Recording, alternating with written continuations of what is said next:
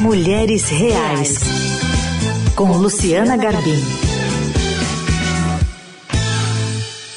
Começando mais um Mulheres Reais, nesse espaço aqui que todas as semanas a gente discute as questões femininas, não só, né, mas muitas delas na nossa sociedade, sempre com a parceira aqui, Luciana Garbim. Tudo bem, Lu? Oi, Carol, tudo bem? Hoje para falar de um tema super interessante. Muito, a partir inclusive de uma conversa que a gente teve já sobre essa série da Netflix, né, Cleópatra, que traz esse olhar mais minucioso, mais atento à potência dessa mulher naquela época, dentro de é, um sistema muito liderado por homens, né? E de como se passa essa informação para frente. E aí a gente amplia a partir de hoje desse papel da mulher da história, o que, que é contado, o que ainda é descoberto. E aí a gente traz uma participação de peso aqui, uma grande historiadora brasileira, pós-doutora pela Escola de Estudos Avançados em Ciências Sociais em Paris, que lançou mais de 50 livros, especializada em muitos assuntos, mas colocando muitas vezes a mulher, a criança, a família, até a família imperial brasileira aqui no foco dessas discussões, que é a Mari Del Priori. Bem-vinda! Como vai, Mari? Carol, Luba, olha, é um prazer enorme estar aqui conversando com vocês sobre esse tema que nos interessa a todos, né? Mitos e como desmistificá-los, porque uh, eu acho que a história da mulher tem muito isso. Então vamos conversar, vamos falar sobre mulheres. Vamos lá. A gente está, é, acho que no momento de florescimento, de descobrimento de muitas perspectivas diferentes, né? A história tem sido revisitada e aí você consegue pegar os protagonistas que estavam escondidos ou muitos protagonistas que não receberam os devidos louros pelas suas conquistas. Muitas mulheres nesse caldeirão, não? Olha, Carol, muitas mulheres, sobretudo porque tem muitas mulheres estudando mulheres. Eu lembro sempre que a historiografia, pelo menos até os anos 60, 70, foi escrita, ou seja, a nossa história foi escrita por homens. Então, que interesse teriam eles em mulheres? Muito pouco, a não ser para contar episódios anedóticos de Dom Pedro I com a Marquesa de Santos. Hoje nós temos uma infinidade de historiadoras aí produzindo com maior entusiasmo, porque ser historiador é ser ser uma espécie de adepto do entusiasmo, né? sobretudo aqui no nosso país, onde as pessoas conhecem muito mal a história das suas mulheres, aliás, conhecem muito mal história. Uh, e daí nós temos, nós também, uh, mulheres tão importantes quanto a Cleópatra, que foram uh, exímias políticas, foram mulheres de destaque, e em todas as camadas sociais, viu? eu digo sempre que a, essa história de chefia feminina de lar isso é uma coisa que vem do período colonial. A gente já vê as mulheres batalhando, guerreiras, cuidando do seu patrimônio, educando seus filhos, com a mesma garra que a gente vê descrita nessas séries que trazem mulheres muito imponentes. Mari, como que você acha que vai ser feita essa releitura, assim, no caso da Cleópatra, como uma mulher tão inteligente, que foi tão poderosa ali politicamente, que falava tantos idiomas, né, que tinha tantas habilidades intelectuais, ficou conhecida mais pelos affairs ali, pelas relações que teve com, com homens famosos, né? É, você vê muito isso, assim, é das lógico, mulheres Carol, serem é, é, estigmatizadas. Sem dúvida, é exatamente o que dizíamos. Quer dizer, para os homens talvez interessassem esses aspectos pitorescos, o aspecto da sexualidade, da beleza da mulher. Aliás, a Cleópatra realmente foi uma mulher muito bonita. Está lá o busto dela no museu em Berlim. A gente vê bem a, a beleza dessa mulher, de maxilares altos, assim, os olhos meio eslavos, um uma coifa uh, colorida. Uh, mas eu lembro que aqui no Brasil, vamos ficar aqui na nossa família uh, real e imperial, nós tivemos mulheres também donas de, uh, uma, enfim, toda uma série de poderes. Eu estou pensando aqui na Dona Maria, que é considerada louca, mas que foi só uma mulher depressiva porque perdeu marido, filho mais velho, filha, netos, amigos. Uh, em poucos anos ela perde todo mundo, mergulha numa depressão enorme, mas era adorada pelo povo português. Uma mulher que, quando assumiu o trono, assinou uma série de tratados internacionais de comércio, propulsionou a indústria indústria, ainda que de forma primária, em uh, Portugal, conservou uma burocracia extremamente moderna para dar conta do aparelho de Estado. Vem para o Brasil, quando ela chega aqui, Carol, as cartas de portugueses pedindo que a sua grande rainha voltasse para Portugal. A Carlota Joaquina foi outra também, vítima aí uh, de uma. Quando os republicanos fazem o seu golpe no final do século XIX, ela vai ser vítima também de uma chincalhe, enfim, era horrenda, era era ninfômana. Tudo bem, não vou discutir se era feia ou bonita, mas foi uma grande política, uma mulher que tinha ideias de criar um império espanhol aqui no, no sul, entre Paraguai e Uruguai, e ela seria então a dona desse império, uma mulher que deu uma educação primorosa às suas filhas, era o papel, obviamente, das rainhas casar as princesas da melhor maneira possível, tão poderosa que acabou envenenando o próprio marido. A gente sabe que Dom João VI morreu envenenado. Não se tem provas que tenha sido ela. Mas isso mostra, Carol, que as mulheres sempre se movimentaram na zona dos, dos poderes os mais variados, da cama ao escritório, do escritório à sala de trono, uh, com muita facilidade. Uh, nós temos essa ideia da mulher fragilizada, vitimizada, que inclusive teve muito na moda alguns anos atrás. Hoje nós estamos pensando é nessas mulheres que realizam, né? Uh, que, que dão vida ao seu entorno, que cuidam dos seus, que promovem os seus, e elas são uma legião na história do Brasil. Maria Quitéria, né? O papel de, de como precisou se colocar como homem ali para conseguir lutar, para ter à frente o seu protagonismo. Sim, né? sem dúvida, né? independência da Bahia, mas não foi a única. Maria Quitéria é aquela da qual nós temos, uh, digamos, melhores informações, uhum. porque ela uh, se vestiu de homem, depois ela é condecorada uh, por Dom Pedro I. Eu lembro que na época a imprensa, isso é muito interessante, ataca muito a Maria Quitéria, ninguém acha bacana ela estar tá lá dando tiros. Já primeiro que ela participa só de duas batalhas, também menos, né? Uhum. Como a gente costuma dizer. Houve muitas mulheres participando dessa que foi a verdadeira independência do Brasil. É bom que se diga, não foi um grito aí em São Paulo, não. Foi com sangue e mortes lá na Bahia que o, o Brasil realmente fica independente. E ela, de fato, é muito atacada pela imprensa por se por, justamente por se despir dessa imagem uhum. uh, de feminilidade que era tão valorizada. Ô, Carol, a gente não vai acabar com o patriarcado por decreto, né? São dois mil anos de história. Então, o bacana é a gente perceber através da história como é que as mulheres resistem e escapam ao patriarcado. Nós temos um matriarcado fortíssimo no Brasil, que inclusive nós trouxemos, nos foi trazido uh, das Áfricas, no plural, né? porque não tem uma África só. Mas eu lembro que um país exportador de, de, de escravizados para o Brasil, que foi a Nigéria, uh, a, a educação das meninas era uma educação de sobrevivência econômica. Elas não iam aprender a tocar piano, nem a dançar valsa, mas elas aprendiam a comerciar. E esse trato do comércio, da economia que a brasileira tem, fala-se tanto em empreendedorismo da mulher brasileira, isso está na nossa história desde o século XVIII.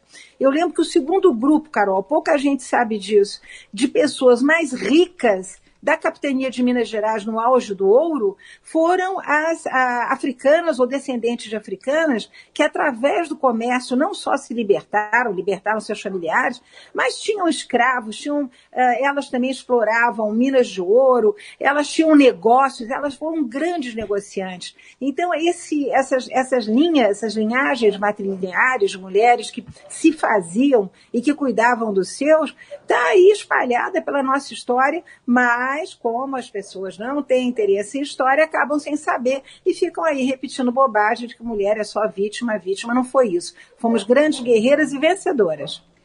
Mari, a gente vê que eu, ainda hoje, mulheres que ocupam espaços de poder, principalmente poder político, ainda são muito alvo de estereótipos ali, às vezes de uns ataques que não fazem muito sentido, né? A gente estava falando outro dia, por exemplo, da Premier da Nova Zelândia, que teve uma uma, uma postura exemplar ali no combate à Covid, que um dia vazaram umas fotos dela numa, fo numa festa particular e ela sofreu um monte de coisa no país ali, porque ela estava simplesmente se divertindo, né? Teve que responder vários questionamentos de um momento ali privado. Então a gente vê que isso acontece muito, né? Como que você acha assim que discutir essas distorções históricas que pesam sobre essas figuras femininas pode ajudar é, a pôr em xeque esses estereótipos que ainda hoje pesam sobre as mulheres que ocupam espaços de poder? Olha, mais uma vez, Carol, eu acho que nada por decreto. São conquistas. A Revolução Feminina foi a única revolução do século XX que deu certo. Comunismo só tem na Coreia do Norte, ninguém quer ir morar lá. Uh, a verdade é que nós temos conseguido nos últimos anos, desde a redemocratização do Brasil, sem parar, as brasileiras vêm conquistando uma série de espaços, feminizaram milhares de espaços. Você aí, você e Luciana são um exemplo disso. Estamos vocês estão aí na comunicação, mas muitos estudiosos, sociólogos dizem que essa revolução é inevitável. Se você pegar educação de mulher, entrada no mercado de trabalho, pílula anticoncepcional que liberou geral e, sobretudo, isso que você mencionou agora, as redes sociais, né? A revolução vai continuar, queira-se ou não. Agora, o problema, a meu ver, é a rede social. Né? Hoje em dia a rede social é, é, é, está num descontrole total, é, todo mundo pode botar na rede o que quiser, pode cancelar o que quiser, pode dizer o que quiser, sem controle. Por que, que não fazem as pessoas assinarem os seus nomes, né? Quando elas botam, é, tentam achincalhar uma mulher que é uma figura política. Agora, eu pessoalmente nunca achei que mulher na política fosse solução para nada. Eu acho que solução são bons políticos e boas políticas, né? No caso da, é, esse caso que você mencionou, essa moça realmente deu, foi absolutamente exemplar uh, na questão do Covid. Agora, não significa que saia vai dar jeito. Ah, vamos eleger uma presidenta da República, ótimo, se for a vontade generalizada e se a pessoa tiver competências para tal. Se não, uh, nós temos visto aí as mulheres quebrarem a cara uh, em vários setores, como todo mundo quebra a cara. Nós temos que pensar em igualdades, né, e não em diferenças. Nós somos homens e mulheres, nós vivemos em, uh, em relação. É, é, é, complicado entender isso. Quer dizer, nós temos pais, temos filhos, temos companheiros, nós vivemos numa sociedade onde os homens existem. Tentar anulá-los e nos tornar, digamos, figuras únicas na história do mundo, eu acho absolutamente impossível e não considero que seja Uh, enfim, execuível fazer história disso. Mas acho que as redes sociais têm um papel, digamos, muito uh, descontrolado uh, no, no, sentido de sacrificar, né, de cancelar, de, de detonar, o que seja, figuras femininas. A, a, o que nós estamos vendo com a Marina agora é, é absurdo, né? Marina ah, Silva. A, a Marina Silva, quer dizer, a, a, sociedade brasileira tinha que estar em coro aplaudindo essa mulher. Né? independente dela querer tirar ou não o petróleo de algum lugar, uh, ela representa um Brasil que o mundo deseja né? um Brasil que cuida da sua natureza, que cuida, uh, enfim, do seu meio ambiente, mas para fazer qualquer coisa nesse país, uh, Carol, uh, tem, tem que ser coletivo, né? As pessoas têm que se manifestar. E a sociedade brasileira está num silêncio que a gente não entende de onde vem, né? Nós temos que ter a capacidade de uh, nos manifestarmos, apoiarmos, fazermos ouvir nossas vozes, e nisso, né, eu acho que o movimento feminista perdeu nos últimos anos, porque o movimento feminista nos anos 80 participou da Constituinte, nós tivemos representantes de todos, vejam bem, todos os partidos políticos, juntas as mulheres, resolvendo questões do futuro do Brasil e da mulher no Brasil. Hoje o movimento feminista tem tantos grupos que é complicado esses grupos se unirem numa campanha só. E essa campanha tinha que ser por duas coisas: educação para mulheres, que é o que salva a mulher, é o que tira a mulher da miséria, e o meio ambiente, que é o futuro dos nossos filhos. Mas essa pluralidade também não significa é, uma tomada de consciência em relação à, à, à diversidade desse grupo, que ele não é uníssono, mas tem também as suas diferenças ali que enfim, trabalham para um objetivo comum, que é ter essa representatividade, essa equivalência de poder? Eu acho perfeito, eu adoro, eu acho importantíssimo tolerância, diversidade, identidades. Vamos falar de tudo isso. Isso é fundamental. Aliás, a história do Brasil é feita de diversidade. O Brasil é um país mestiço. Basta olhar para o passado, nós estamos todos aí muito bem representados. A questão toda é que está faltando, eu acho, uma liderança no sentido de levar um projeto né, que una todas essas diversidades num único, numa, digamos, numa, numa, uh, num caminho que valorize a mulher brasileira, que valorize a sua posteridade, que valorize o seu, uh, o seu trabalho. Olha, o, o Carol, eu, você você está aí num ambiente de trabalho, você sabe disso muito bem. Um dos assuntos do qual, dos quais não falamos é a violência das mulheres contra as mulheres. E ela vem aumentando, não é só a violência do homem contra a mulher. A ambiente de trabalho, as mulheres podem ser extremamente violentas umas com as outras. Nós sabemos que no Ministério Público tem chegado um número crescente de denúncias de violência de mulheres jovens contra mulheres velhas, sobretudo aquelas que têm que manter as suas mães em casa, né, ou filhas, crianças desprotegidas.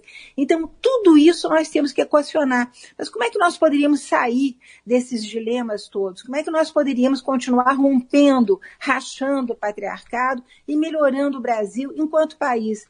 apostando na educação e na educação das mulheres. Uma mulher que se educa, ela tira a família da miséria.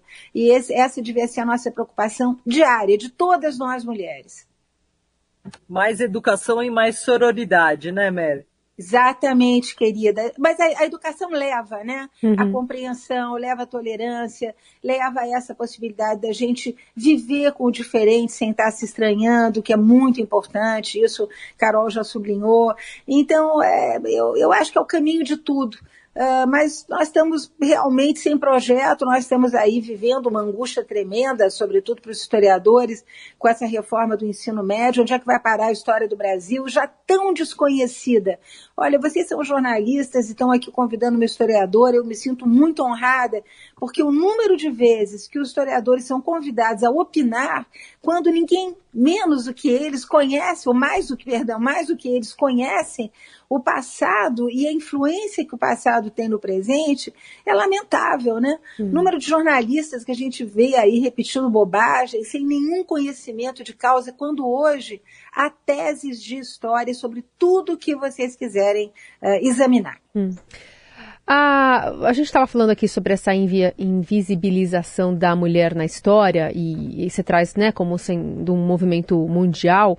Apesar de algumas peculiaridades, você falou aqui que, por exemplo, é, o matriarcado, então essa presença forte da mulher no comando no Brasil foi trazido das Áfricas como uma herança. Queria que você falasse um pouquinho do, da, da peculiaridade do patriarcado no Brasil.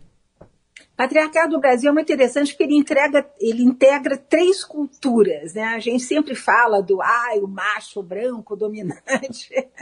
É óbvio, ele estava ali, ele veio da Europa, ele veio numa cultura onde o patriarcado já existe há dois mil anos. A gente esquece o patriarcado africano, ou africanos no plural, eu sempre insisto, porque são vários países. Mas, curiosamente, até hoje, mesmo em nações democráticas, mesmo em nações onde se consegue eleger, ainda que por seis meses, porque os golpes são sucessivos, um presidente, o patriarcado africano está lá com uma força visceral. A poligamia, quem gosta de literatura pode ler na literatura contemporânea africana, nigeriana, ganeana, senegalesa, como o, a, a, o, a pluralidade de esposas continua sendo uh, uma, uma. A poligamia continua sendo uma, uma presente nas sociedades africanas. A excisão do clitóris e a operação de infibulação de meninas de 8, 9 anos, porque o controle do prazer da mulher também tinha que ficar na mão desse patriarcado. A ojeriza da esterilidade feminina, uma mulher estéril é banida da comunidade, né? ela, ela, ela, é, ela pode, inclusive, ser causa de desfazimento de, de uniões. Então, nós, esse patriarcado africano também veio para o Brasil. Né? É, não, não sei em que medida, eu acho que faltam estudos para saber com que profundidade uh, ele se enraizou aqui. Uhum. Nós sabemos que o número, quer dizer, uma, uma grande parte desses lares de chefia feminina uh, são em classes muito pobres, uh, majoritariamente de herança afrodescendente. O que não justifica nada, mas está aí a presença desse patriarcado. E eu lembro que entre as nações originárias, há dois anos atrás, se não me engano, foi até uma antropóloga que, que me corrigiu nesse sentido, pela primeira vez na história dos povos originários, uh, duas mulheres foram feitas, se não me engano, no Acre, foram feitas xamãs. Porque o xamanismo, que é essa capacidade de conversar com os deuses, era exclusivamente masculina. Hum. E eu lembro que os povos originários mantiveram a divisão eh, tradicional de trabalho entre homens e mulheres, mulheres na tribo, cuidando de crianças, alimentos, velhos, colheita. Uh, e homens na caça e na guerra e na luta e na proteção dessas mulheres, durante séculos, né? Então, nós temos também, eu digo sempre, nós não temos um patriarcado, nós temos três em um, né? Parece aqueles aparelhos de som três em um, nós temos três em um, né? Agora, é preciso que uh, os estudos sobre mulheres uh, se volte também para o estudo sobre homens, Carol, porque eu digo sempre que o patriarcado não é só ruim para as mulheres, ele é ruim para os homens, né? Uhum. O patriarcado exige que os homens sejam uh, ricos, que eles mantenham os seus lares, que eles paguem as contas, que eles tenham o carro da moda, que eles tenham ereções permanentes. Então, é a força do patriarcado junto aos homens, modelando imagem sempre de uma virilidade uh, espetacular. Basta ver os filmes aí, essas séries, você está mencionando uma série, os heróis das séries são sempre arrojados, fortes, bonitos, musculosos, com uma arma na mão. Como mudar isso? Né? É, somos nós aí na, no nosso cotidiano, através dos pequenos gestos, é, mudando de canal, evitando a besteira, é, que vamos mudar essas coisas. Mas eu, é, sem a ajuda da sociedade, Carol e Luciana, eu acho que é, tudo vai ser mais lento, mas virá. Eu acho que essa revolução, ela ninguém vai parar com ela está ouvindo aqui a historiadora Mari Del Priori. Eu vou aproveitar aqui que a gente está num espaço de poder, né? A gente está aqui, mulheres falando no microfone do rádio. Mulheres com voz. Mulheres com voz, né? Que, enfim, que seja rádio, que seja podcast. Queria que você passasse brevemente aqui uma curiosidade para o nosso ouvinte, a participação da mulher também na imprensa, mais especificamente no rádio, que é um espaço historicamente liderado por homens, não, Mari? Olha, na imprensa, participação velhíssima, né? Ninguém sabe, também, mais uma vez, falta de conhecimento histórico, as mulheres escrevem na imprensa já desde o do período da independência, pequenos versinhos. Ainda elas, pseudônimos, elas, né? Ah, pseudônimos, jornais femininos, na época das, das famosas é, lutas eh, durante a regência, é, Dom Pedro II não tinha assumido, nós vamos ter jornais fundados por mulheres, isso é uma coisa fantástica, né? No Rio Grande do Sul, por exemplo, temos jornalistas atuando, lutando para que o Brasil, para que a, a, a, Revolução Farroupilha não tirasse o Rio Grande do Sul uh, do restante do Brasil. No Ceará, sempre tivemos mulheres letradas. Uh, é bom não esquecer, fala-se muito sempre da Simone de Beauvoir como uma grande feminista. Eu digo sempre, a, primeira feminista foi a nossa grande, imensa Nízia Floresta, né, que já em 1831, a época que Dom Pedro estava pegando o barquinho para voltar para Portugal, uh, saindo do Brasil, deixando aqui o seu filho uh, nas mãos de um, de um, enfim, de, de um curador. Uh, a Anísia Floresta já estava separada, ela se divorciou aos 14 anos e sustentando a família com os textos que ela escrevia, dando aula. Então, nós temos aí uma tradição de mulheres com penas na mão. Eu lembro que a imprensa foi a grande comunicadora do século XIX.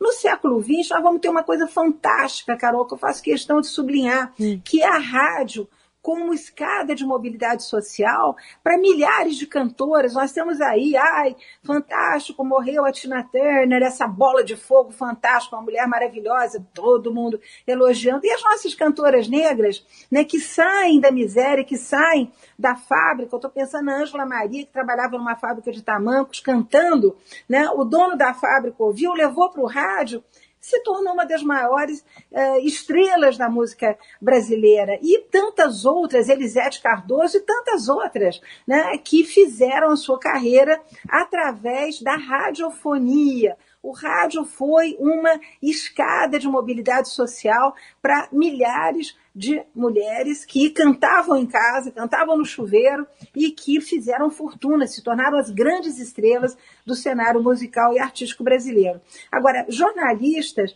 como vocês, comentando né, acontecimentos políticos, sociais, realmente eu acho que vem depois da, da, chamada segunda onda do movimento feminista dos anos 70, onde as mulheres começam a se apropriar de todos os espaços públicos. Né? Elas se tornam professoras universitárias, feminizando departamentos inteiros, elas entram uh, na, uh, no setor financeiro, com a explosão uh, do setor financeiro no Brasil, depois da ditadura, bancos, vão ser gerentes de bancos, vão subindo gradativamente elas entram no direito. O Brasil está formando uh, o nosso judiciário. Eu converso muito dou muita palestra no judiciário. O número de mulheres aí zelando Uh, para que não hajam violências contra a mulher, zelando pela família, é um número enorme. Louvo a todas, parabenizo a todas, são carreiras maravilhosas. Então, eu diria que o Brasil, dos anos 70 em diante, ofereceu realmente uma pista para as mulheres poderem correr à vontade, cada uma na sua velocidade. Óbvio que as que correm melhor são as que têm mais letramento, mais cultura, mais preparo, mas não tenha dúvida, as comunicações também estão aí uh, em todos os setores, as mulheres brilhando. Muito bem, conversa espetacular aqui com a Mari Del Priori, historiadora no nosso espaço aqui no Mulheres Reais tratando, pensando, né, a importância histórica da mulher aí para contar muitas outras histórias que vêm pela frente. Mari, Uma obrigada. sobre viu? passado, presente exato, e futuro. Né? Exato, prospectando aí o futuro. Mari, sempre um prazer falar contigo, viu? Obrigada.